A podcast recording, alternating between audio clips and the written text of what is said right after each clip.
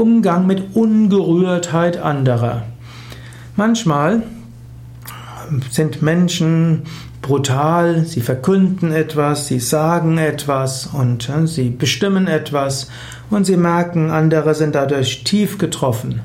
Und du findest es unmöglich, dass dieser Mensch ungerührt einfach weitermacht.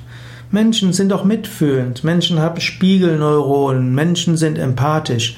Wie kann dieser Mensch so ganz ungerührt sein? Du bist vielleicht ganz entsetzt über diese Ungerührtheit. Aber es gibt eben Menschen, die haben die größere Fähigkeit zur Empathie, manche sind weniger empathisch, sie haben die größere Fähigkeit zur Ungerührtheit. Die ist auch manchmal wichtig. Manchmal muss man auch unpopuläre Maßnahmen umsetzen, durchsetzen und dort ist die Fähigkeit zur Ungerührtheit wichtig. Es gibt auch Menschen, die sind selektiv empathisch und ungerührt. Hm, es gibt Menschen, die können in einer Situation empathischer sein und in anderer ungerührt sein.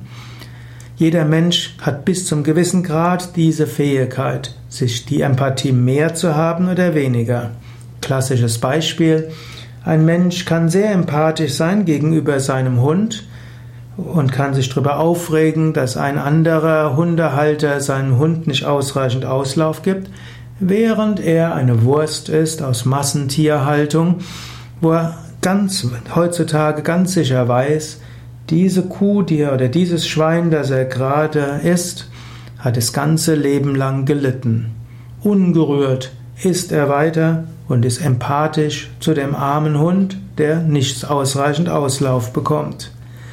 Jeder Mensch hat also diese Fähigkeit und manchmal kann man sich darüber aufregen. Aber eine gewisse Ungerührtheit braucht ein Mensch auch, um überleben zu können. Denn wenn du, wenn dich jedes Leiden von jedem Menschen, jedem Tier immer wieder tief berühren würde, wäre es schwierig zu leben. Ja, das sind jetzt ein paar Gedanken, weniger Tipps, paar Gedanken zum Thema Gerührtheit, Empathie, Mitgefühl, Ungerührtheit. Es gäbe noch so viel mehr zu sagen. Du kannst ja selbst überlegen und nachdenken.